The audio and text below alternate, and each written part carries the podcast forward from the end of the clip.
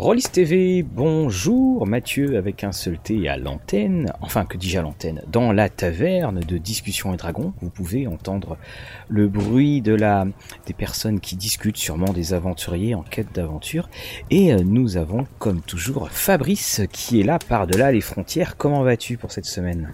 Coucou, bah ça va de mon côté. Je n'ai pas euh, fait l'événement Octogone comme le reste de l'équipe, donc je suis assez frais, va oui. dire. Tu nous as bien manqué euh, d'ailleurs, parce qu'on a on, a bien rigolé.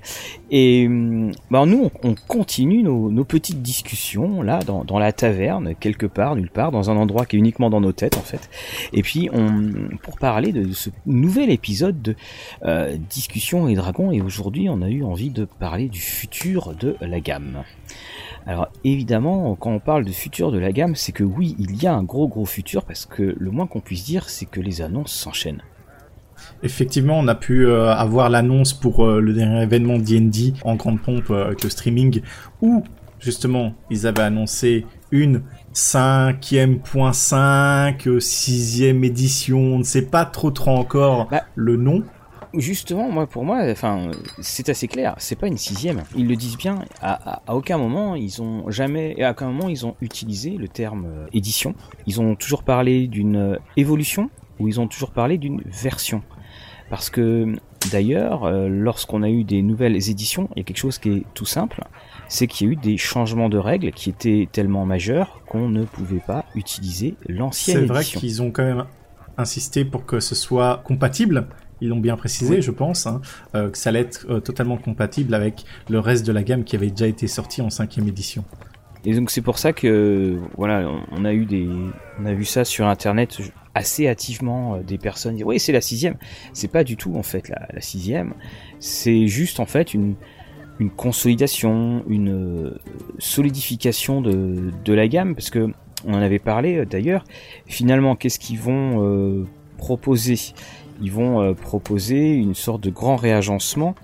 Mais justement, bah, ce réagencement, c'est aussi pour récupérer les, les joueurs qui sont euh, euh, qui voudraient se mettre dedans, parce que je crois que la semaine dernière, on a parlé du nombre de suppléments. en fait, j'ai complètement sous-estimé le nombre de suppléments. On est largement au-delà de la vingtaine de suppléments.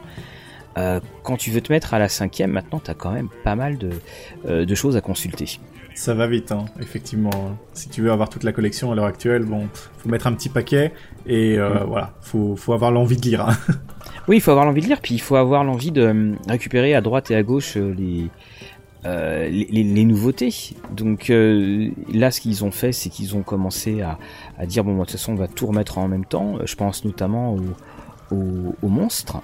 Et puis, euh, cela va vous permettre de pas avoir à acheter tous ces suppléments où finalement il y aura peut-être qu'une dizaine de pages qui va, qui va vous intéresser. Et même, euh, je pense qu'ils sont partis pour faire un rééquilibrage, étant donné qu'ils avaient fait des sondages, euh, ils le font euh, souvent en anglais, hein, donc sur leur site, pour avoir du feedback pour les, les Unarcana. avant leur stream, justement, ils avaient sorti deux gros sondages sur les classes et les races du Player Handbook. Donc on attendait quand même un peu cette annonce de, de changement. Donc euh, rééquilibrage pour les classes euh, races qui sont un peu à la traîne, peut-on dire. Donc on a pu voir lors euh, de l'événement qu'ils avaient partagé des tableaux au niveau des stats de monstres ou de PNJ. Et là, on voit clairement qu'ils allaient simplifier un peu tout ce qui était sort. Donc, à l'heure actuelle, Mathieu, quand tu regardes ton magicien, tu vois les différents spell levels, etc. Et t'as une liste, hein, t'as une liste de courses. Exactement. Et bah là, ils vont simplifier beaucoup plus, euh, et ce sera plutôt à ah, euh, votre magicien, il a beaucoup moins de sorts, et ce sera des sorts plus utiles pour le faire jouer. On parle bien des PNJ, hein, on parle pas des, des joueurs, hein. ce sont les, sur les, les, PNJ et les monstres. Parce que ça, c'est quelque chose que j'ai trouvé très intéressant, parce que la, la, la grande philosophie de la, de la cinquième, quand elle est revenue, les, concepteurs avaient bien dit on veut faire que le jeu revienne sur la table et que le jeu ne soit plus dans les manuels. C'est-à-dire que euh, on veut pas arrêter euh, le jeu pour que quelqu'un se plonge dans le manuel pour savoir quelle est la bonne chose à faire, la bonne démarche à suivre. Et c'est vrai, c'est vrai que si tu veux animer tes PNJ et que ceux-ci euh, maîtrisent la magie, bah, tu es obligé d'aller régulièrement dans le livre, de, dans le Player's Handbook pour voir ce que font ces sorts. Et là, ils vont aller bien encore plus loin, de manière encore plus rapide. Alors, je crois que l'exemple qui était donné, c'était boule de feu. En fait, euh, ça sera une compétence. Enfin, il y aura le, bonus de, l'attaque de la boule de feu. Il y aura juste les dégâts de l'attaque de la boule de feu. Et puis c'est tout. C'est comme si c'était une, une compétence spéciale. Ah, ça souligne aussi quelque chose, euh, au cas où tu ne l'avais pas remarqué, c'est qu'une ability ainsi n'est pas euh, possible de counterspell dessus. Donc, mm. ton magicien, il va au moins pouvoir faire une grosse boule de feu sans être pouvoir euh, counterspell et faire un truc assez sympathique avant de mourir parce que bon on sait très bien des fois hein, tu mets ton magicien il va tenir deux rounds et voilà il va faire il va lancer un sort qui sera counterspell. Bon voilà l'intérêt de la chose. ça c'est je suis d'accord avec toi. De toute façon, euh, alors là, vous le savez, hein, vous qui nous écoutez à la taverne, prenez une, euh, prenez une chaise sans aucun problème.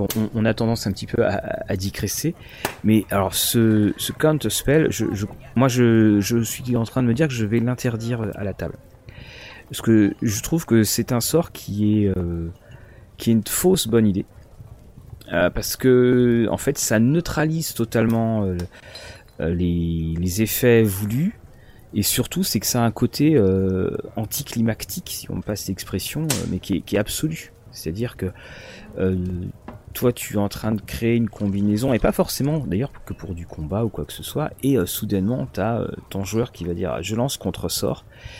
Et, et là, je crois que c'est un sort qui est très très frustrant pour, pour, les, pour les maîtres de jeu. Alors, il faudrait que il y a un, autre mignon qui accompagne euh, ton PNJ qui lui aussi a contre-sort, donc il lance le contre-sort sur le contre-sort. Mais bon, au bout d'un moment, ça deviendrait ridicule. C'est quelque chose que euh, avaient voulu éviter de counter-sort à un contre-sort, euh, et c'est pour ça que tu n'as pas de counter-spell ready dans la majorité des ennemis magiciens.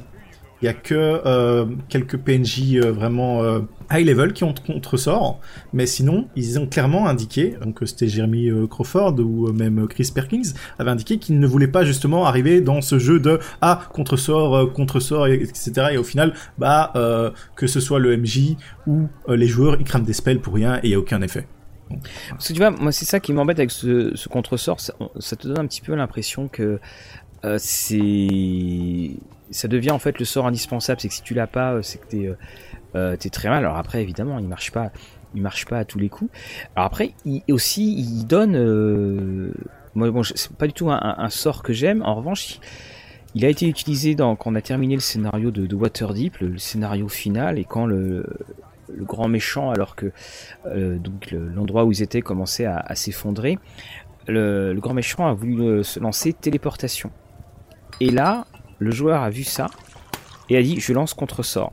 Et contre-sort a réussi, il n'a pas le l'ennemi n'a pas pu se téléporter et il est mort écrasé dans, dans par les éboulis. Ce qui était une, ce qui était une mort qui était assez euh, assez sympa pour pour le PNJ. Donc là tu vois là j'ai trouvé ça bien.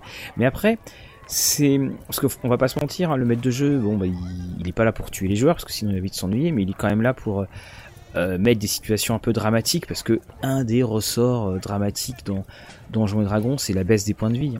Et là en fait t'es là, tu prépares ton truc et ça peut euh, être ça peut être totalement anéanti par un contre-sort bien placé.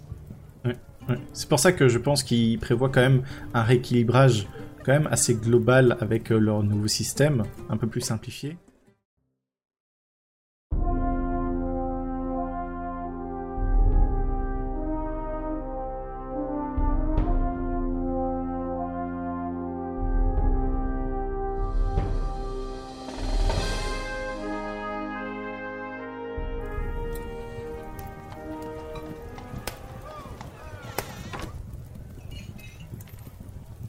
On est quand même dans une version ou une, édition où la magie est très puissante. Hein. Quand, euh, quand tu regardes les, sorts niveau 0, euh, bah, les sorts niveau 0, c'est pas mal d'en avoir beaucoup parce que ça, augmente euh, avec tes niveaux. C'est vraiment, je trouve, une. Moi, par exemple, à, ma table, on, a un paladin qui, se lamente des pauvres dégâts qu'il peut faire quand il voit à côté un, sorceleur qui lui va lancer euh, euh, tout ce qui a lancé comme sort et qui va faire euh, des, sacrés dégâts.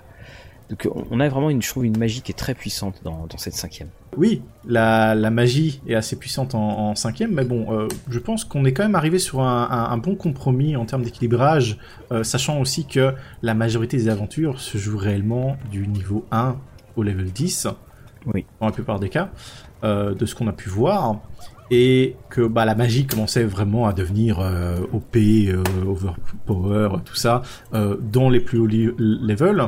Et je pense qu'on est encore sur des choses relativement équilibrées pour les classes, on va dire, martiales et les classes magiques à l'heure actuelle. Parce que je pense au début des, des, des premières éditions, c'était les fighters et tout ça étaient très très forts au début du jeu, et plus euh, les levels Oui.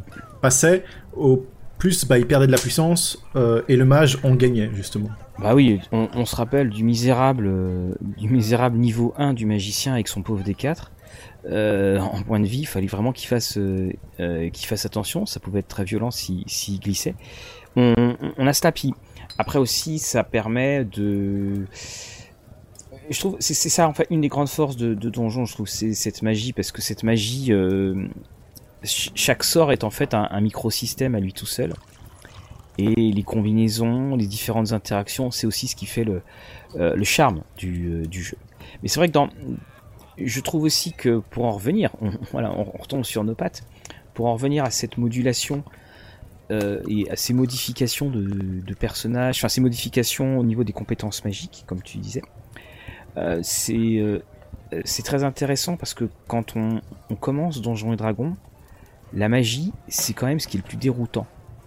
Parce que t'as, bah, comme je disais, c'est autant de microsystèmes, donc il faut bien savoir ce que ça fait, ce que ça ne fait pas. Et, mine de rien, ce n'est que en jouant qu'on commence à tout apprendre, parce que tu vas pas apprendre la liste par cœur. Et je trouve ça bien, ce côté, euh, euh, ce côté justement, euh, bah voilà, on a résumé pour vous. Ça permet, je trouve, une plus grande rapidité. Oui, oui, oui, tout à fait. Et surtout aussi, euh, on, on, on a pu voir qu'il y avait certains monstres euh, qui avaient certains challenge ratings et qui en fait ne représentaient pas tellement bien le challenge, étant donné qu'ils étaient mal joués. Du coup, Mm. bah, en re- resserrant un peu euh, la façon dont on va pouvoir partir pour jouer un, un tel monstre, bah, on, laisse moins de place à l'erreur et de mieux représenter le challenge euh, justement Oui, qui, qui est indiqué sur le livre. Ouais, et puis, et puis bah, ça contribue aussi à une rapidité du jeu. Ça contribue à une rapidité du jeu. Ça, évidemment, ça, ça prémâche le, travail du maître de jeu débutant. Mais en même temps, des fois, euh, t'as déjà beaucoup de choses à, à, préparer quand tu prépares une partie de donjon. Donc si en plus tu dois euh, faire attention euh, à, tel sort qui sera plus efficace que l'autre, ça fait beaucoup. Et, là aussi, je, je trouve qu'il y a une dans ce dans cette manière de, présenter les choses, c'est que hum, ça te donne une idée de base sur euh, finalement comment un, monstre va pouvoir euh, agir et tu pourras toi retransposer cette manière-là à partir du moment où tu vas commencer à écrire tes scénarios. Parce que c'est pas évident du tout de euh, de faire un monstre en lui donnant de la magie. Euh, Moi, je me demande toujours à chaque fois, mais comment est-ce qu'ils ont, ils sont allés piquer, ils ont pris tel ou tel sort, et euh, quand ils mettent la liste, alors il a ça comme sort niveau 1, niveau 2, euh, niveau 3, parce que parfois il n'y a aucune cohérence dans, dans ces choix. Bah, des fois, la cohérence, tu la trouves euh, justement dans les anciennes euh, éditions, comme j'avais pu le, le spécifier avant avec euh, les vidéos de Mr. Rex, euh, donc euh, youtubeur anglophone, euh, qui présentait et qui disait ah bah voilà euh, tel euh, tel sort, c'est parce qu'il y a ci ça. C'est souvent thématique au final les sorts. Quand tu regardes dans la majorité des Devils, ils ont des sorts de, de flammes, euh, bah forcément parce que tout ce qui est lié aux enfers. Euh, et même bah, les, tout ce qui est druide, nymphe, euh, euh, dryade, bah, ça va être les de la nature. Je pense qu'ils se posent un peu la question de savoir dans quel milieu la créature agit. Ils donnent les sorts en Mm. fonction. Et voilà.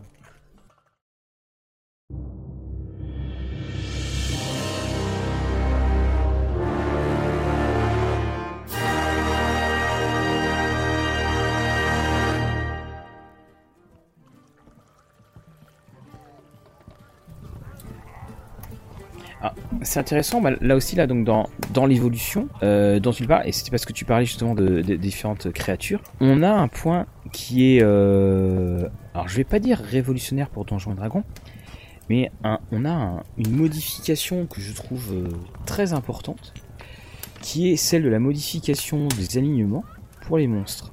C'est-à-dire qu'ils ont, ils ont montré là dernièrement, cette semaine, que maintenant en fait un alignement euh, de monstres ne sera plus un alignement obligatoire. Je m'explique, si par exemple un monstre est chaotique mauvais, maintenant devant chaque alignement il est écrit typiquement chaotique mauvais ou autre chose. C'est-à-dire que les monstres que vous rencontrez ne sont plus du tout uniformisés et donc vous pouvez rencontrer un, un monstre qui doit être soi-disant chaotique mauvais mais qui par exemple va être chaotique bon ou qui va être d'un total, euh, d'un alignement totalement différent. Et ça, ça, euh, c'est, vraiment une des marques. on en parlera peut-être avec le politiquement correct quand on la fera, mais c'est mhm. vraiment une des, une des marques les plus importantes de Donjons et Dragons parce que Donjons et Dragons est connu pour être très codifié. Et là, en fait, avec juste l'ajout de cet adverbe typiquement, bah, finalement tous les codes s'envolent. Oui, bah, ça permet de, laisser place un peu plus à de l'imagination scénaristique. Euh, on peut très bien voir un ange ou un célestial qui va se retrouver mauvais pour X ou Y raison, mais qui sera un élément important de la campagne. Mais vu qu'ils sont plus obligés d'être vraiment dans leur petite case, c'est les bons, les gentils, euh, tout blancs, bah voilà, ça permet d'avoir un peu plus de, de facilité scénaristique, éventuellement de développer certaines choses. Et de ne pas être limité dans sa vision de l'interaction d'un personnage. Ah, c'est euh, un orc, il est forcément mm. mauvais, c'est un ange, il est forcément bon. Ça laisse de la variante. Ça laisse de la variante, et en plus, ça te permet en tant que, que maître de jeu débutant, parce que de toute façon, on va pas se mentir, le futur de Donjons et Dragons, c'est pour les maîtres de jeu débutants. Euh, ça permet aussi quelque part de déculpabiliser. C'est-à-dire que, euh, on va dire, ah en fait ah bah ce monstre là il était comme ça normalement je l'ai pas joué ainsi. C'est là le, tu sais le côté le pouvoir des règles. Et non seulement donc côté maître de jeu ça permet de déculpabiliser et puis surtout je trouve que côté joueur ça déstabilise beaucoup plus. Parce que si un monstre est censé être bon et il devient mauvais ou vice versa bah là les joueurs sont plus dans dans leur petit confort leur petit train-train. Et je trouve que ça peut amener vraiment énormément de rebonds de rebondissements, pardon, c'est pas des ballons, énormément de rebondissements. C'est-à-dire, euh, soudainement, les, joueurs sont, plus en terrain connu, et, ben, quand est-ce que quand t'es niveau 7, tu connais à peu près tout, et là, justement, ça t'oblige à rester sur tes gardes.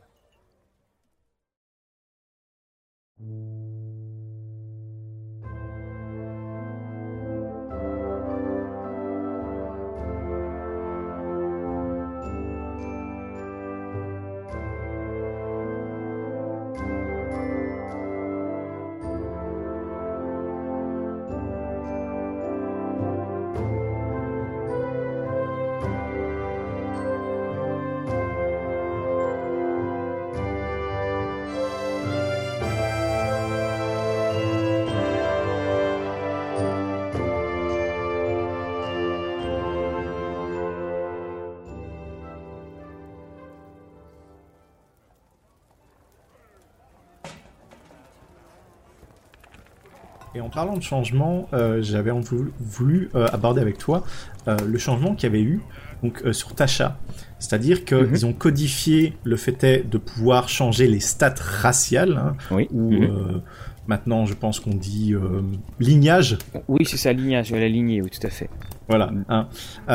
donc, qu'on puisse investir un peu plus ces stats où on voulait, ce qui a apparemment été déjà le cas dans beaucoup de tables, mais donc, comme tu disais, c'est codifié maintenant dans le livre. Donc, ça donne raison à beaucoup de gens qui étaient en mode non, non, c'est pas dans le livre. Et, oui, et puis en plus, alors c'est codifié à la donjon, c'est-à-dire que c'est euh, écrit noir sur blanc, mais c'est écrit c'est écrit que c'est optionnel. Donc c'est-à-dire on l'impose pas. Et chaque table peut le faire. Et, je trouve qu'aussi le futur de Donjons et Dragons, c'est, euh, on, on, en parlait la semaine dernière, mais c'est autant de versions que de tables. Parce que là, tu es en train de modifier tes modes de création de personnages avec le Tasha. Tu es en train de faire des monstres qui sont encore plus. Enfin, qui vont être, qui vont être euh, quasiment individualisés à l'extrême. Et avec ça, bah, sans parler des systèmes de jeu maison que tu peux rajouter, avec ça, tu vas falloir avoir des chartes de, de jeu de Donjons et Dragons si tu joues avec une autre table pour savoir ce qui, ce qui t'attend ou pas. Hein. Je le vois bien en, en, ligne. Moi, je, je cherche actuellement à jouer un peu en ligne de mon côté. Et quand je vois les annonces, euh, je vois, ah, on fait ça, il y a telle règle, telle règle, euh, avec tel système optionnel, et des fois, euh, on est là, est-ce qu'on veut vraiment participer à cette campagne-là, avec beaucoup de règles de tous les côtés? C'est assez spécial. Alors, on, le disait aussi, enfin, on arrive dans le Monopoly, hein. c'est-à-dire que chacun a ses petites règles, et puis, et puis ici aussi, c'est que c'est encouragé par, par Wizard, parce que c'est encouragé au niveau du background, c'est-à-dire votre continuité, c'est la bonne continuité. Mhm. C'est euh, encouragé au niveau des règles.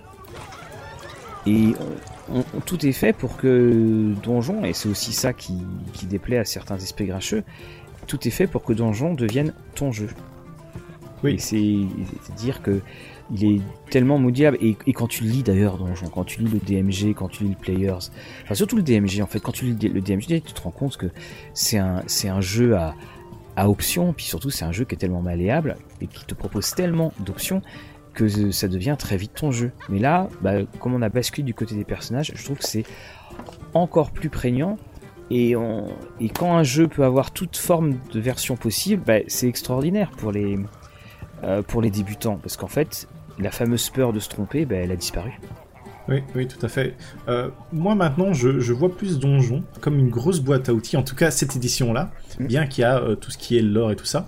Mais au, fur et à mesure des, bouquins, je, sens qu'on nous encourage plus à créer nos mondes pour ceux qui le veulent et nous donner tous les outils que de forcément nous donner euh, les, grands cadres de campagne comme il y a pu y avoir dans les autres éditions. Oui.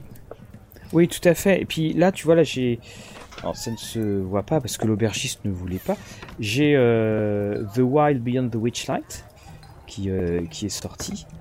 Et alors là c'est encore euh, plus fort dans le côté expérimental. C'est que donc tu sais c'est un côté très féerique, il y a une espèce de caravane des ténèbres qui arrive. Alors déjà c'est un niveau 1 à 8. Mais en fait, ce qui est absolument énorme, c'est que tu peux faire toute l'aventure sans combat. Ouais. C'est-à-dire que voilà, et là aussi, le, futur de, Donjon, alors il y en a que ça, peut effrayer certains, mais euh, le futur de Donjon, c'est, je pense, à terme, non pas la disparition, mais une très considérable atténuation des combats. Parce que finalement, les combats, euh, c'est ce qui peut, on va pas dire effrayer le plus, mais c'est ce qui peut euh, impressionner des personnes qui seraient euh, extérieures au jeu de rôle, même si euh, on, est d'accord, euh, il y a dix fois pire sur console. Oui, tout à fait. Et on, voit clairement dans cette édition qu'il y a déjà des petites clés au fur et à mesure qui se développent, notamment dans les sorts. je ne sais pas si tu es familier avec le sort X de la classe de Warlock. Non, pas du tout.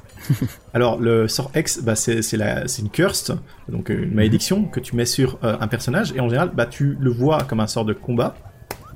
Donc, qui mhm. te permet de faire un D6, de mémoire, hein, c'est peut-être euh, autre, plus donner un désavantage à une ability check que tu choisis, c'est-à-dire euh, la force, euh, dextérité, tout ça. Mais ça va être représenté non pas euh, comme beaucoup de débutants le lisent la première fois, ah je vais le mettre sur la force ou la dextérité, du coup quand il attaque, non non, c'est sur les skill checks, donc tout ce qui est persuasion et tout ça.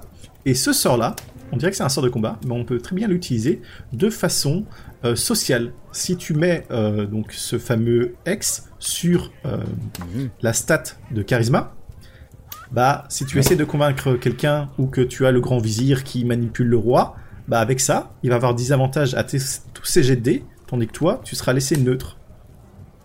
Ouais, bah c'est c'est exactement ça. C'est-à-dire que euh, auparavant, dans Donjons et Dragons, l'interaction était, allez, on va dire à 90% physique, 10% sociale. Et ils essayent de plus en plus de rétablir une, sorte d'équilibre. Alors peut-être que ça va dénaturer la, nature du jeu, parce que euh, voilà, hein, Donjons et Dragons, tu faut pas se mentir, hein, c'était euh, tabasser la tête de l'autre et puis euh, ressortir avec avec les, les, poches pleines. Ça regarde un combat quoi. Voilà. Et en fait, en faisant ça, tu as différentes interactions qui, apparaissent. Tu prends par exemple Waterdeep, enfin, le, vol des dragons. Tu es poussé énormément à faire des interactions. Notamment parce que tu es niveau 1, que tu rencontres Zanatar, que tu peux rencontrer euh, Jarax. Donc évidemment, euh, quand tu es niveau 1, tu vas pas durer très longtemps. Donc ça te force à le faire. Alors ce qui, ce qui était marrant aussi, c'est que finalement, euh, tu avais quelque part des négociations qui étaient forcées parce que, un, c'était des ennemis très puissants, puis deux, c'était des, figures emblématiques de, de donjons et dragons. Après, ce qui serait intéressant, c'est de, de pousser à négocier mais avec des PNJ totalement lambda, qui ne vivent que dans le scénario dans lequel tu es. Et oui, bien sûr. Et ça, on le voit aussi euh, sur toutes les nouvelles classes en général qui sortent. Il y a beaucoup, beaucoup euh, de côté social. Euh, par exemple, tu prends le samouraï. Il a mhm. des compétences, il obtient des skills dont c'est les caractéristiques sont le charisme. Et pourtant, c'est un fighter. Alors qu'à la base, le fighter, tu lui demandes taper, taper, taper, gros dégâts. Oui, c'est ça. Et puis tu as aussi un autre point, parce que c'est que dans la cinquième, par exemple, alors au début, hein, parce qu'après on se rend compte que c'est vite impossible, mais dans la cinquième, il te disait bien, euh, pas besoin de faire de quadrillage. C'est avec le théâtre, euh, comme ils disent, hein, le théâtre de l'imagination. Parce que là aussi, si tu joues à Donjons et Dragons, euh, s'il y a des quadrillages, les quadrillages ils servent à quoi? Ils servent à te repérer si tu as besoin de partir. Ils servent si jamais il y a un sort qui t'arrive dans la figure. Euh, à savoir où tu es, si t'es pas dans, si t'es bien dans, le cône euh, ou pas, et que dire oui, on, on ne pas besoin d'utiliser de figurines. Euh, c'était quelque chose d'assez audacieux. D'ailleurs, en fait, ils sont très vite revenus dessus parce qu'ils se sont mis à vendre des figurines et tout ça. Et, et, je pense de toute façon que c'est impossible de jouer euh, avec le théâtre de l'esprit. Déjà, par exemple, tu prends euh, dans un si tu joues dans un sur un, VTT, bon bah déjà tu les as tes carreaux. Et puis surtout, c'est que hum, si par exemple tu as, enfin le, quadrillage, il fait partie, et puis les figurines, elles font partie des juges de paix. Parce que si ton grand méchant il réussit à, larguer euh, sa gigantesque boule de feu et puis qu'à côté il y a plein de choses qui explosent, euh, les, joueurs si jamais il y a un jet de sauvegarde raté, ils peuvent très bien dire mais non, de toute façon, moi j'étais pas dans, cet endroit, j'étais pas dans cette zone-là. Bah, quand évidemment tu utilises le théâtre de l'esprit, euh, bah, c'est le maître de jeu contre le joueur là-dessus. Tandis qu'avec des figurines, bah, évidemment, euh, tu sais où t'es quoi. Oui, c'est un peu plus compliqué euh, forcément quand il euh, n'y a pas de visualisation euh, claire et précise et qu'on commence un peu à se disputer sur le fait ah non j'étais là, j'étais pas là, ah j'ai dit que je la plaçais là et pas là. Bon, voilà, ça ça permet de, régler beaucoup de soucis, je pense, le, quadrillage. Et c'est cette facilité aussi, c'était cette facilité de, jeu que voulait la cinquième, c'est-à-dire on, on s'en va plus avec les multiples bonus, on, on fait un avantage des avantages, on se, on, on s'embête pas des figurines, on fait le théâtre de l'esprit. Il y avait tout ça en fait qui comptait. Et même en, termes euh, d'investissement financier, il faut savoir que bah, si on, on décide d'acheter des figurines, ça revient quand même assez vite cher, surtout si tu veux un bestiaire varié. Tandis que justement avec euh, maintenant les VTT et l'âge d'or vraiment qu'on a du jeu sur internet, c'est que tu prends une image, tu copies, tu colles, ça fait un jeton, ça te coûte rien oui, tout à fait. C'est ça. Je crois, de toute façon, on fera une histoire, euh, on fera un, oui, une un podcast, sur, euh, euh, un podcast sur les produits dérivés. Enfin, comment, enfin voilà, comment dépenser plus d'argent. ça, c'est ça. Mais tu vois, alors aussi, c'est, je pense, dans, dans, dans, cet avenir, on, on a cela, c'est que on, on, te proposait une, une mouture où finalement, tu avais besoin que du, du Player's Handbook pour jouer et puis du, scénario, et puis, et puis ça partait. Il y, avait vraiment ça. Parce que faut pas oublier qu'il il voulait aussi récupérer un paquet de, un, paquet de nouveaux joueurs, et puis aussi il voulait récupérer euh, d'anciens joueurs. Des anciens, euh, ouais. Voilà, donc c'est. Bah, finalement, tu vois, encore une fois, on se retrouve avec ce, jeu à, multiples options, qui était bah, figurine ou pas, vous choisissez. D'ailleurs, j'ai un des soucis, moi, je sais pas si tu l'as sur ta table, c'est dès que j'apporte la battle map, où euh, je, déplace les joueurs euh, au niveau du VTT euh, sur une map un peu, c'est ils sont ils ont leur esprit combat. Non, non, je leur dis à chaque mm. fois, c'est pour avoir une représentation dans l'espace où vous êtes. Ne, ne vous mettez pas en mode combat, c'est pas forcément, ça sert pas à ça. oui, c'est ça, il y a cette... En fait, on, c'est vraiment dans l'ADN de, Donjons et Dragons. Et c'est d'autant plus paradoxal que quand tu regardes les règles de combat dans la cinquième, c'est juste quelques pages. C'est ça, moi, qui me, surprend le plus. Parce que ça me fait marrer ce que tu dis parce que peut-être que quand le podcast sera diffusé, l'émission aura été diffusée, mais c'est que je vais tourner une, émission sur les cartes, les, les, les maps et, et, les maths. Et, et maintenant, de plus en plus, et ça, je crois que c'est l'influence des, VTT, on, joue avec une, carte, une représentation sur la table. Alors, ça peut être le pays, ça peut être le donjon, ça peut être aussi euh, un, décor euh, tout bête. Et en ayant en fait tout le temps ce décor, bah finalement on peut très bien avoir autre chose que des interactions de combat. Parce que c'est vrai hein, on, est d'accord c'est quand il y avait le combat bon bah s'il y avait rien sur la table on demandait au maître de jeu enfin le maître de jeu demandait aux joueurs de pousser les bières il mettait le quadrillage on prenait nos figurines et puis c'est parti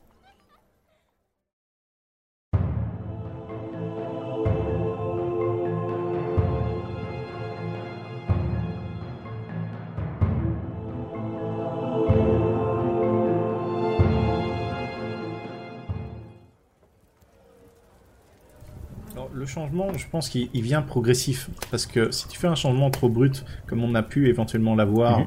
euh, troisième édition à quatrième, oui. ça, ça a refroidi beaucoup de gens. Et surtout, euh, ça a changé beaucoup d'habitudes. Et euh, ils ont voulu implémenter une manière de jouer qui n'était pas forcément au goût de tout le monde, en essayant d'attirer ce fameux nouveau public, hein, comme tu, mhm. tu, tu, le disais. Mais c'est Ouais, moi c'est pour ça que je. Ça, c'est le point de toute façon de Donjons et Dragons. Donjons et Dragons, ça fait du, funambulisme. C'est-à-dire que là, ils veulent aller euh, de l'autre côté, mais pour l'instant, la corde, c'est quand même les anciens joueurs qui, qui, la tiennent. Et, et il y a ce numéro de funambulisme entre faire plaisir aux nouveaux, faire plaisir aux anciens. Et donc, on en parlait tout à l'heure, enfin, la semaine dernière, sur à qui s'adresse le jeu pour moi, de toute façon, le jeu du futur, il s'adresse, comme je le disais, aux, aux, jeunes joueurs. Et que finalement, euh, tout ce qui est écrit, c'est comme, tu vois, par exemple, la session 0. La session 0, il aura fallu combien d'années avant de parler la session 0 ils, ont mis mais un temps mais euh, monstrueux pour parler de la, session 0 alors que euh, c'était quelque chose de, de, très logique et puis c'est quelque chose qui, qui aide énormément. Je pense donc vraiment que tout ce qui est nouveau concept de jeu et tout cela, c'est dans l'air du temps. Et, que bah, les, vieux joueurs euh, sont bien entendu toujours invités, mais qu'on regarde vraiment vers les jeunes joueurs, d'où justement ces changements, optionnels ou pas, mais voilà, c'est moi je suis certain que pour certains c'est quasiment du changement obligatoire, même si c'est écrit que c'est optionnel. Et puis on, on, a un futur où euh, on va se retrouver avec euh, de plus en plus de, ben, on streamline, comme on dit, on lisse les règles, on lisse les règles. Ça semble être en fait une espèce d'obsession, le, lissage de règles constant, pour qu'on ait le moins d'obstacles à jouer, pour qu'on ait euh, le, le moins d'obstacles à, enfin pour que les règles soient le moins possible un, empêcheur de jouer en rond. Et puis que comme ça tu vas pouvoir jouer dans ton univers, t'as plus à t'embêter sur les règles, tu joues ce que tu as envie de jouer. Oui, oui, oui, tout à fait. Bah, de toute façon, au plus facile est ton jeu à prendre en main et à jouer, au plus tu vas séduire de monde. Il n'y a, y a, rien à faire là-dessus. Euh. C'est pour ça qu'on parle souvent de casual gaming euh, dans, dans, beaucoup de jeux vidéo maintenant, où les jeux avant étaient très très durs et maintenant ils deviennent beaucoup plus ouverts à tout le monde. Mais voilà, mais c'est aussi une réponse à une demande. Ah mais je crois que tu as complètement raison là, ce que tu dis Fabrice. Que on, est dans du casual gaming euh, qui ne dit pas son nom je, crois que c'est ça. C'est euh, par bien les aspects finalement aussi Donjon, c'est le casual gaming de, Pathfinder. C'est on, est dans un jeu qui on a un casual gaming. On voilà, on n'a plus du tout le, la, même approche du, consommateur. Et c'est pas plus mal. Euh, oui, c'est pas plus mal. Moi, je, j'en parlais euh, dans les dernières critiques. Tu vois, tu prends Ravenloft ou tu prends le Candlekeep c'est des petits scénarios. Tu vois, tu n'as pas besoin de jouer pendant 6 semaines. C'est des petits scénarios. Euh, comme d'habitude, ils s'embêtent jamais des introductions. Donc en fait, tu peux jouer très très rapidement. Sans, problème. La seule chose que, qui n'existe pas encore dans... Alors, ça existe dans les boîtes d'initiation. C'est qu'on ait des pré-tirés dans, dans les scénarios. Et ça, je sais, je pense qu'un jour ça viendra. Hmm. On, on aura, tu auras ton scénario que tu auras payé 50 euros et dedans tu as 5 pré-tirés. Et ce qui fait que tu joues encore plus vite. Puis des pré-tirés, on en a déjà eu par exemple avec Dragonlance, hein, les, les joueurs étaient. Enfin, les Effectivement. Après, les, les pré-tirés, ça, ça évite de vendre des player handbook, donc je suis pas sûr que ce soit forcément le modèle qui veut l'adopter. C'est vrai, Ah oui, c'est vrai. De toute façon, je pense que là-bas, il doit toujours y avoir quelqu'un avec un tableau Excel des ventes.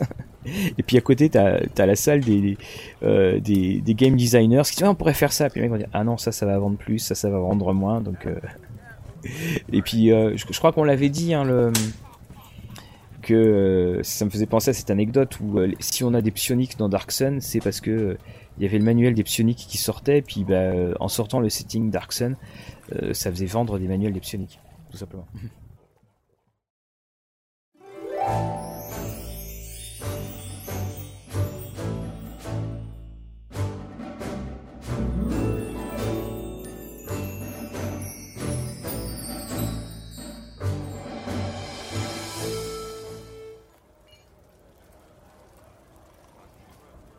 parlant de Dark Sun, je pense qu'on peut aborder euh, donc euh, une nouvelle partie de ce podcast.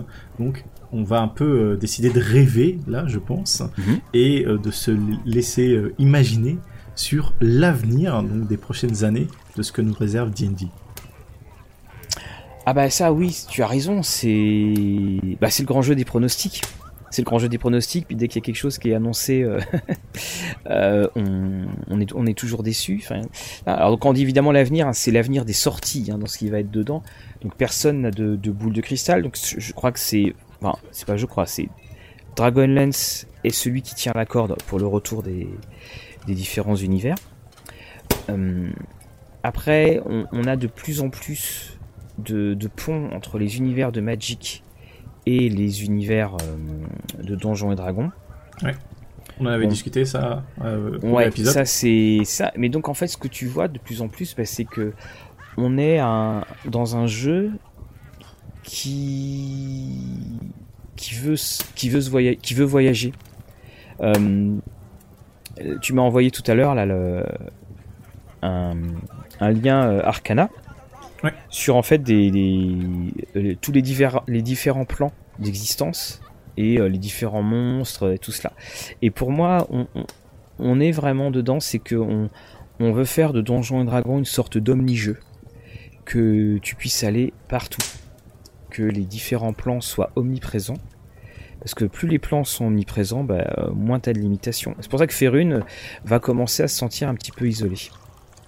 Ça c'est mon opinion. Ok. Euh, ici, euh, justement, donc le, le un Arcana, donc c'est tout le système testing. Hein, on- J'en ai déjà abordé Mm. euh, euh, deux trois fois lors de- des podcasts. Donc ici, la news qui était tombée, c'était qu'ils avaient diffusé certaines races qui sont très très liées à certains settings. On Mhm. va dire Spelljammer. Voilà. On a pu voir donc la race insectoïde qui est li- plus liée à Darksun, si je ne dis pas de bêtises. Alors ça, je, ne crois pas. Je suis pas, je, suis- pas certain. De toute façon, moi pour ma part, hein, euh, euh, Dark Sun, c'est pas du tout le euh, le setting qui viendra. Je ne peux pas l'imaginer parce que on a quand même de l'esclavage dans Dark Sun. On, on a un setting qui est très très sombre. Euh, un setting qui d'ailleurs redemandera une réécriture totale. Alors, on, on a déjà vu hein, des réécritures dans, euh, faites par des fans ou dans les DM, pas dans le DM Guilds, mais hein, des réécritures faites par les fans, parce que justement, il y a le problème des psioniques. C'est Oui. qu'il n'y a plus de psioniques dans la cinquième édition. Et comme à la base, il n'y a pas de magie dans Dark Sun, il y a, il y a- oui, il n'y a, pas de magie parce que la magie a tout détruit. Ça amène certains, euh, ça amène des petits, bah, des petits réglages à faire. Je, je pense qu'ils ont ajouté deux euh, classes de psioniques dans Tasha. Oui, alors, dans, dans mon souvenir, dans, dans le document que j'avais retrouvé, il, il se raccrochait sur certains éléments de jeu, mais bon, c'était pas du tout de l'ampleur qu'il pouvait, euh, euh, qu'il pouvait y avoir dans la place du, du, psionique à l'époque. Mmh, mmh. Mais on a plus quand même des signaux assez forts pour du Spelljammer ou du, du, travel, donc voyage. Excusez, hein, je, parle toujours un peu en anglais vu que c'est D&D que je j'ai tous les documents en anglais. Planescape, effectivement, Planescape aussi. Mais c'est, alors moi pour ma part, Spelljammer m'attire pas du tout. Euh, Planescape, j'ai trouvé ça euh, excellent, mais exigeant. Et si tu veux, quand tu as quelque chose qui est très exigeant comme Planescape, euh, on n'est plus trop dans une période d'exigence. On est une, période où on, te donne quand même pas mal, on te prend pas mal par la main au niveau du jeu. Donc ça aussi, ça sera à voir comment il le ferait. Mais Là encore, on est euh, sur du bah, du 50-50 parce qu'on est à chaque fois sur un, univers connu et puis un autre qui ne sera pas connu. Et, là, je vois le, le, Wild Beach, euh, The Wild Beyond the Witchlight, c'est quand même euh, un, supplément qui, qui, sort totalement de, de l'ordinaire. D'ailleurs, ils ont annoncé aussi clairement qu'ils allaient revisiter d'anciens settings, mais surtout créer des settings inédits et vraiment inédit. Donc là, on peut quand même se demander à quoi pensent Wizard et leurs créatifs quand ils parlent de nouveaux settings. Ouais, je pense qu'on rejoint euh, qui était dit sur euh, les, le, nouveau public. Parce que quand tu es un nouveau public, tu as envie quand même que le jeu soit un petit peu à toi. Tu as envie de dire Ah, je me rappelle quand c'était sorti. C'est quand même très frustrant que tu arrives à un jeu t'arrives dans un domaine où en gros, alors t'as pas de bol parce que c'est le domaine où c'est le plus fourni, surtout aux États-Unis, et où en gros quand quelque chose sort, toi tu peux te voir ton enthousiasme court-circuité par des gens qui disent ouais mais ça je l'ai déjà et tout ça. Et finalement, c'est quand même une grande grande cohorte de euh, de personnes avec que, tu dois gérer. Et puis on peut pas dire non plus que ce soit non plus les que ce euh, les personnes euh, les plus ouvertes d'esprit ou les plus accueillantes que le fan un peu intransigeant de, Donjon, qui lui de toute façon trouvait que c'était excellent la, première édition. Et il faut qu'il y ait un moment ces suppléments, il faudrait un, supplément qui marque et où tous les mondes, que ce soit l'ancien ou le nouveau, soient, soient sur le même point d'égalité. Quand ils le découvrent et pas qu'il y ait quelqu'un qui dise ah oui ça y avait ça ou quand tu vois là je, le vois avec euh, Ravenloft tu as des threads monstrueux des euh, différences euh, entre Ravenloft V2 V3 et comment c'est traité dans la V5 et puis après ils rajoutent les romans et il y a de quoi je trouve être très très facilement perdu parce que même si Donjon veut tout faire pour les débutants, on peut pas dire non plus que ça soit forcément très bien expliqué. On peut pas dire non plus que dans, la rédaction, on, s'adresse vraiment euh, aux débutants. On retrouve encore ce, numéro de funambulisme. Mais pour moi, il faut absolument qu'il y ait des nouveaux settings. Parce que on, est toujours heureux quand un vieux settings revient. Mhm. Euh, quand je joue à moi par exemple je connais je regarde quasiment pas Critical Role donc quand il y a Wildemount qui sort euh, bah là, je me retrouve, je me dis, tiens, le temps a passé parce que c'est un supplément. Il y, a, des gens qui sautent au plafond parce qu'ils le voient. Moi, je sais pas ce que c'est. Remarque, c'est bien parce que c'est le vieux joueur qui, pour une fois, n'est pas euh, euh, n'est pas celui qui va faire. Oui, je sais, j'ai déjà vu. Et puis après, il faudrait donc justement ce supplément que personne ne connaît, ni le jeune, ni le vieux. Et ça, ça serait super. Après, je me demande vraiment sur, sur, quoi il risque de partir? Parce que de la low fantasy, de la high fantasy, quelque chose de totalement euh, incongru, euh, ça, laisse rêveur, euh, mais aussi bah. interrogateur. Bah tu vois, tu prends le, il y a le supplément Fitzban qui doit sortir avec les dragons. Mhm. Donc déjà, bah tu vois, ils, expliquent plus ou moins que les dragons sont des créatures qui vont dans tous les plans, on trouve dans tous les multiverses, oui. Voilà, donc tu vois là déjà on arrive, hein, on, a ces, ces grandes, ces grandes lignées. Si tu fais de la high fantasy, de high fantasy, donc déjà ça veut dire qu'il faut que tu fasses un truc euh, niveau 10 à 20, par exemple. Euh, ce qui exclut totalement les joueurs débutants. Là tu pourras pas gérer euh, ça. Mais pour ma part, j'aimerais bien avoir un scénario de 10 à 20 qui soit pas un truc bancal comme le, mage, le, enfin le, le, donjon du mage fou, enfin du mage démon, donc c'est-à-dire ce qui se passe sur Under Mountain dans, dans Waterdeep Parce que moi je voudrais qu'il y ait une grande campagne, mais qui commence voilà de, 10 à 20 avec ça va dehors et puis il n'y a pas forcément que des donjons. Ça j'aimerais bien, mais j'y crois pas. je crois surtout qu'on va se retrouver avec des, des nouveaux mondes avec, des, pour des scénarios niveau 1. Et puis quelque part, je trouve que, que le jeu se prête pas mal à de la low fantasy. Oui, bah après, faut voir parce que au niveau high fantasy, j'ai envie de dire, bah il a les Royaumes oubliés qui est le setting par mm. défaut. Euh, et c'est vrai que ça ferait peut-être du bien de se retrouver sur des settings euh, un peu plus, euh, comment dire, à même la Terre. Hein oui, oui, voilà.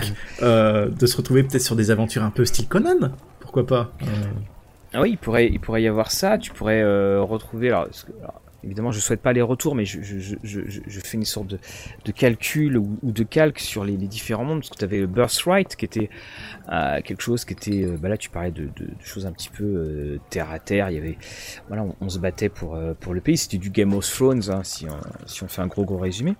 Donc voilà, il y a, y, y a plein de manières et hum, on pourrait très bien avoir quelque chose justement euh, avec plein d'intrigues politiques, vu que les interactions ne sont pas forcément que des interactions euh, euh, de, combat. Alors après, je sais plus si dans la cinquième, ils ont publié des règles de combat de masse. Le, souvenir me... Je, crois, je crois que oui, dans le DMG.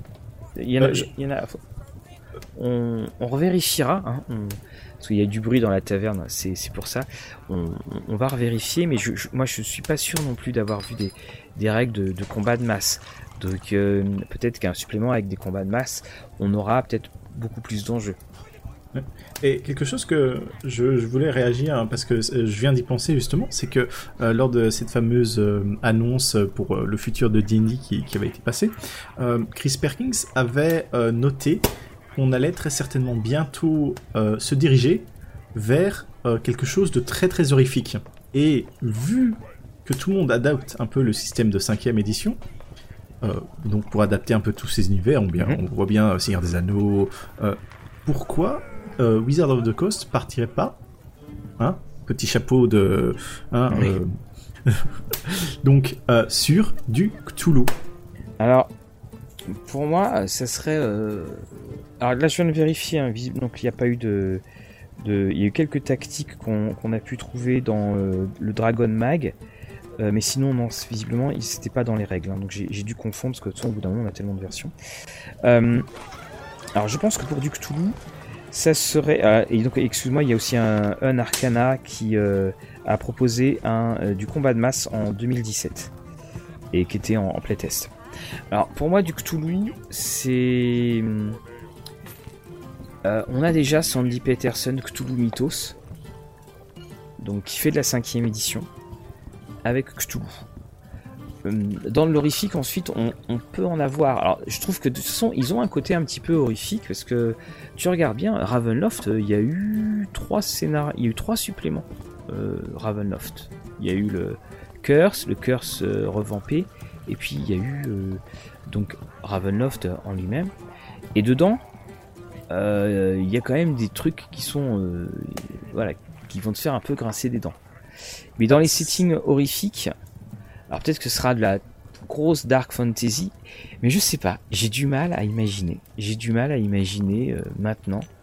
Euh, est-ce que tu as le souvenir de euh, du setting Far Realms? Non. Far Realms, c'était les royaumes lointains, c'est ça? C'est ça, mais c'est les royaumes aussi horrifiques où apparemment euh, ce serait un peu euh, tous les royaumes où se cacheraient euh, toutes les engences. tu vois, dans ton Warlock, tu as le, toutes les, les, Old Ones, comme ils disent. Mhm. oui. et, c'est là où il y aurait justement le royaume ou l'origine de tout ce qui est Beholder et tout ça. Oui. Oui, ça pourrait être. Bah, ils en avaient un petit peu parlé avec tout ce qui était l'Underworld. Le, mais c'est. J'ai du mal à avoir un setting en entier dessus j'ai du mal à voir un, setting en entier. Puis après, effectivement, il faut trouver le setting original parce que bah, ça doit être euh, cinquième. Euh, rien ne ressent, rien, enfin, il y a rien qui ressemble plus à un setting de fantasy qu'un autre setting de fantasy. Hein. Et, et quand tu vois aussi tous les suppléments qui sortent cinquième édition, donc là hors euh, hors hors donjon, hein, donc tout ce qui est labellisé setting compatible. voilà, setting compatible, bah il y en a un paquet, hein, ça fait de la concurrence mine de rien. Oui, c'est pour ça que je me dis que bah, s'ils veulent se lancer sur de l'or, un peu Cthulhu ou quoi, euh, histoire de rentrer eux-mêmes l'argent hein, de la licence euh, hein, Cthulhu, ça, ça, pourrait être une bonne idée. Ça, ça pourrait être une idée, mais je pense qu'ils se feront plus d'argent sur... Euh, parce que tu sais, le, joueur de donjon, c'est pas forcément le joueur de Cthulhu. Pour moi, le, le truc, s'ils veulent céder à la facilité, c'est... Bah, euh, si tu dis euh, Planescape ou euh, si tu dis Dragonlance, là il n'y a, a, pas besoin de jet de santé mentale, tout le monde va sauter par-dessus, ça c'est très clair. Moi mon, mon, mon, setting préféré c'est celui de Al-Kadim, qui est sur donc la euh, Les Mille et Une Nuits. Bon moi je, je sais qu'il reviendra quasiment pas, c'était un, un, four à la fin. S'il revient, je serai content, mais s'il revient pas, bon bah de toute façon j'ai toujours les, mes trucs Al-Kadim et puis c'était des belles couvertures en tout cas de, ce que j'ai Oui, il y, a des très très belles couvertures. Et puis aussi, bah, c'est que tu as des groupes très actifs. Moi, je suis sur une page Facebook, hein, Al-Kadim, et euh, le, euh, les types, ils ont écrit un bouquin. C'est-à-dire, il y a un bouquin, tu vas dans le DM Guild, euh, le PDF fait, fait 250 pages, un truc comme ça. Alors le bouquin, il fait 50, euh, enfin il fait 5, enfin 45 il doit faire 45 euros plus des frais de port, donc c'est un peu cher. Mais ils ont refait, euh, enfin, j'ai vu le PDF, ils ont fait plein plein de trucs. C'était vraiment, euh, c'est vraiment excellent. Quoi. parce qu'il y a encore des, settings à, l'heure actuelle euh, qui sont connus vraiment par une poignée de personnes.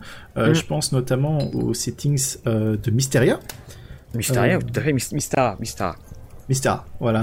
Mm. donc que je connais en fait dû au jeu d'arcade qu'il y avait eu sur D&D. Euh, mais voilà, je pense que la majorité des gens qui commencent la cinquième édition et qui n'ont pas cherché comme moi, euh, comme des dératés, à chercher euh, toutes les informations du lore et tout ça, bah ils ont aucune idée de, de, de, ce genre de settings un peu ancien et qu'on n'a pas remis au goût du jour depuis des années maintenant. Bah de toute façon, les, enfin, on, est en plusieurs, on en avait parlé la semaine dernière sur le nombre de suppléments sortis par donjon. On est, on est, on est à plusieurs, plusieurs centaines plusieurs centaines. On est, plus proche d'ailleurs du, millier que de zéro. Hein. Donc c'est évidemment il y a, eu euh, tellement, de choses, mais il y a aussi le fait bah, que cette cinquième, elle a commencé à, tu vois, on a Eberron qui est, fait, qui a été fait, donc qui était quand même un des grands grands settings majeurs, euh, on va dire récents entre guillemets, puisque on l'a retrouvé dans en, version 4, on l'a retrouvé en, en 3, 3, 5. Il va y avoir aussi un moment où ça a été écoulé. Et puis, euh, euh, ce que faisaient euh, les formats qu'on connaissait avant sur les univers, c'était tu as ta boîte qui décrit ton univers, et après tu vas avoir une palanquée de scénarios. Sauf que cette palanquée de scénarios, bah, ça n'existe plus sous le format 5ème édition. Le format 5ème édition, c'est à ton univers, et dans le même bouquin, tu as un scénario ou une campagne. Et t'as pas de euh, voilà une nouvelle aventure dans le monde de Mystara, une nouvelle aventure euh, pour Planescape. On, on, est dans une, en fait, on n'a on pas de gamme d'univers. On a juste des suppléments pour Donjons et Dragons.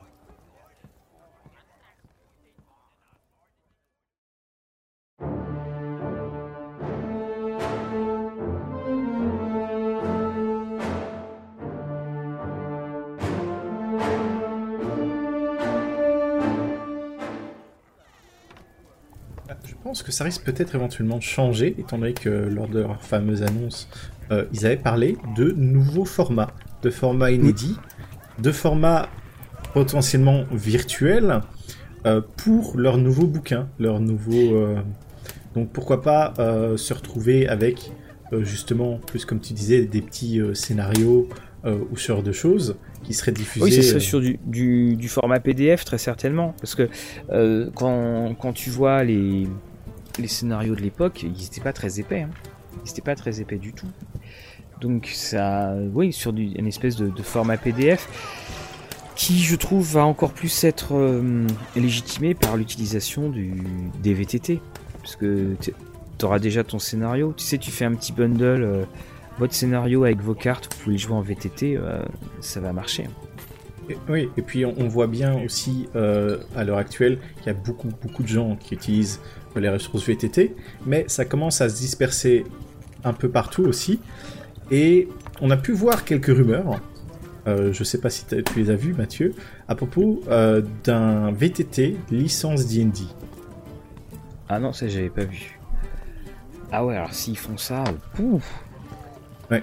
Et ça m'étonnerait pas qu'ils fassent ça. oui, parce que même maintenant, donc euh, pour les gens qui sont là, ah pourquoi euh, j'ai pas accès à euh, tout le contenu D&D Beyond en même temps que j'achète mon livre, est-ce que je pourrais pas avoir un code?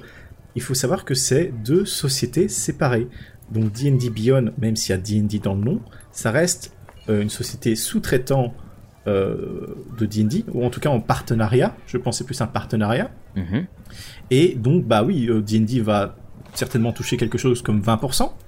Mais si maintenant je te dis que tu peux toucher 100% de la somme, voilà.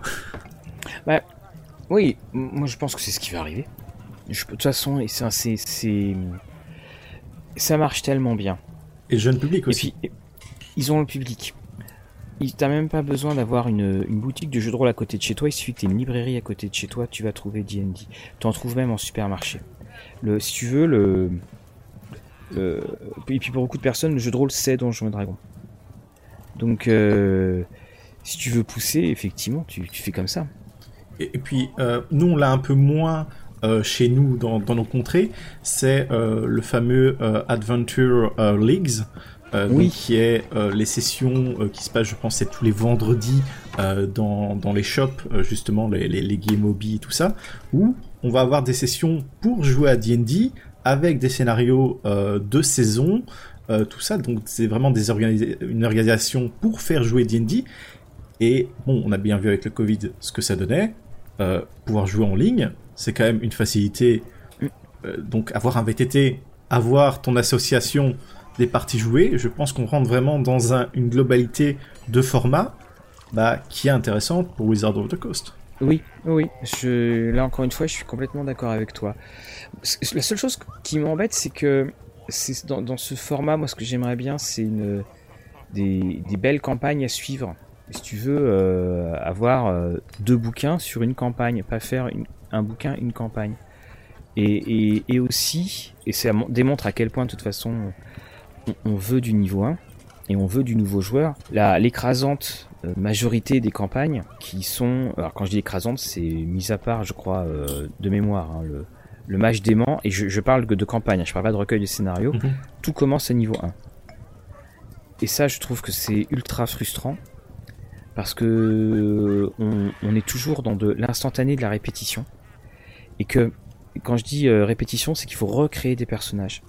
En fait, tu peux, ton personnage va être le héros d'une histoire. Il peut pas être le héros de deux campagnes. Parce que quand tu as fini ta première campagne, bah, tu, tu seras niveau 10 et bah tu vas pas recommencer la campagne d'à côté niveau 1. Donc ça veut dire que tu dois changer de personnage. Et ça, je trouve que c'est quelque chose qui est, regrettable parce que on... en fait, ton personnage n'est toujours lié qu'à une seule histoire, pas à plusieurs. Et ça, et ça moi, ça m'a. Je voyais mes joueurs hein, quand, quand, je, quand on jouait à, à Maze, ils étaient tristes de se dire mais euh, on va pas refaire, on va pas revenir à zéro euh, avec d'autres personnages. Nous, on veut jouer des suites, on, veut que nos personnages ils se rappellent de ce qu'ils ont vécu avant. Et donc c'est pour ça qu'on a joué à quand on a fait Waterdeep. Waterdeep donc c'est de niveau 1 à 5. En fait, ils étaient déjà niveau 5. Donc j'ai remodifié euh, certaines choses, mais en fait, ils ont commencé l'aventure qui était pour du 1. Alors pour du 5.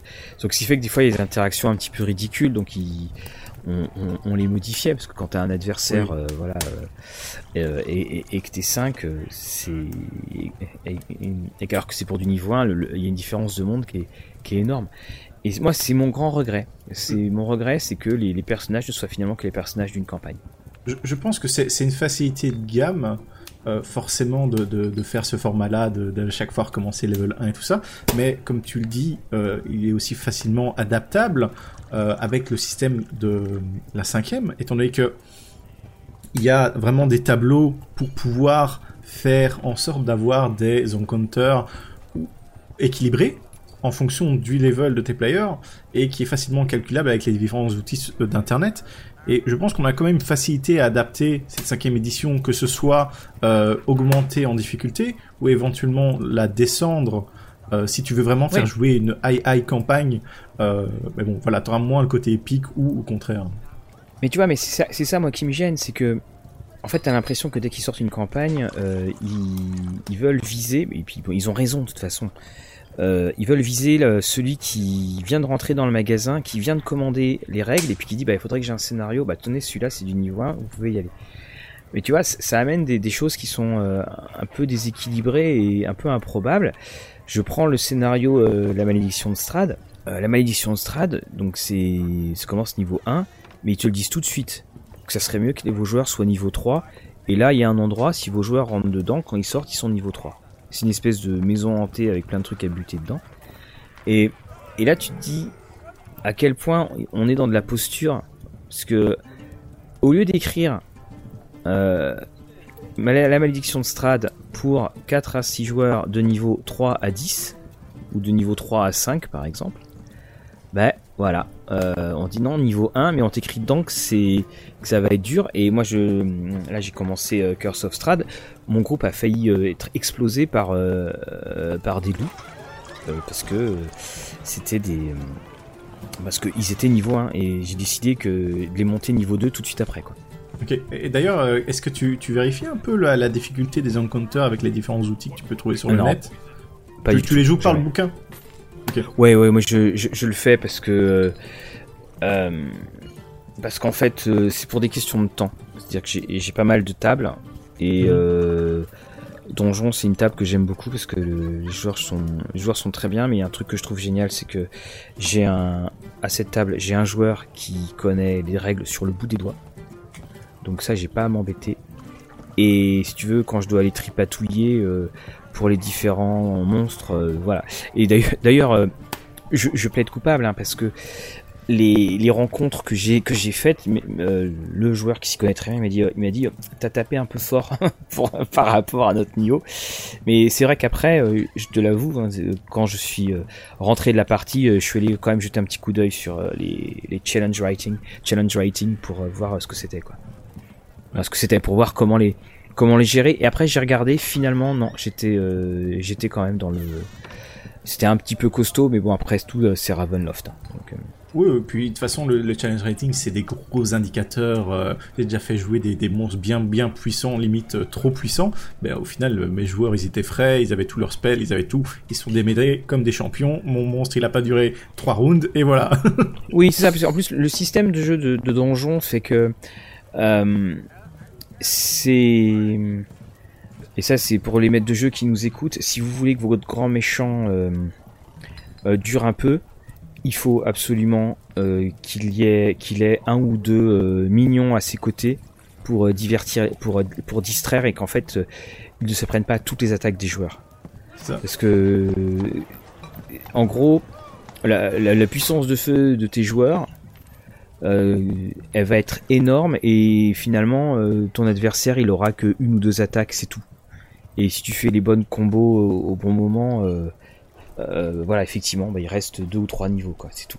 C'est le fameux système d'économie d'action voilà qu'on a dans, dans, cette édition où plus d'actions tu as bah voilà. Et c'est pour ça que c'est très important d'avoir des grands méchants qui ont des actions légendaires et tout ça pour équilibrer ah oui, la chose. si, si vous voulez jouer solo voilà. N'hésitez pas Ouais, tu sens très clairement d'ailleurs que la notion de, enfin quoi, là, que les actions légendaires, elles ont été créées pour euh, pour pallier euh, tout mauvais jet de dés. Hein. Mhm. Ça c'est ça c'est très clair.